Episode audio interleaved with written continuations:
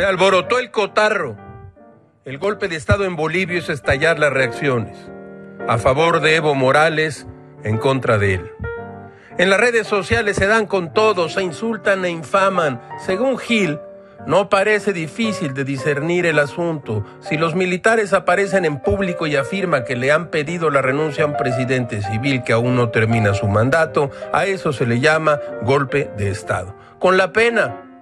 Y si ese presidente se ha montado en la mula de la reelección, lleva 14 años en el poder, perdió un referéndum y luego se robó una elección, ese hombre es al menos un serio aspirante a dictador, o ya lo es, un bebé dictador. Como una centella progresista, el secretario Marcelo Ebrard se pronunció contra el golpe militar en Bolivia. No está mal. Me parece, le parece a Gil bien. Y no le sorprende que el gobierno mexicano le dé asilo político a Evo Morales. Sus políticas públicas o como se llamen son parecidas. Desmantelar todo lo que venga del pasado. El presidente representa al pueblo, las instituciones estorban y a veces, y si es necesario, las elecciones también. La verdad sea dicha.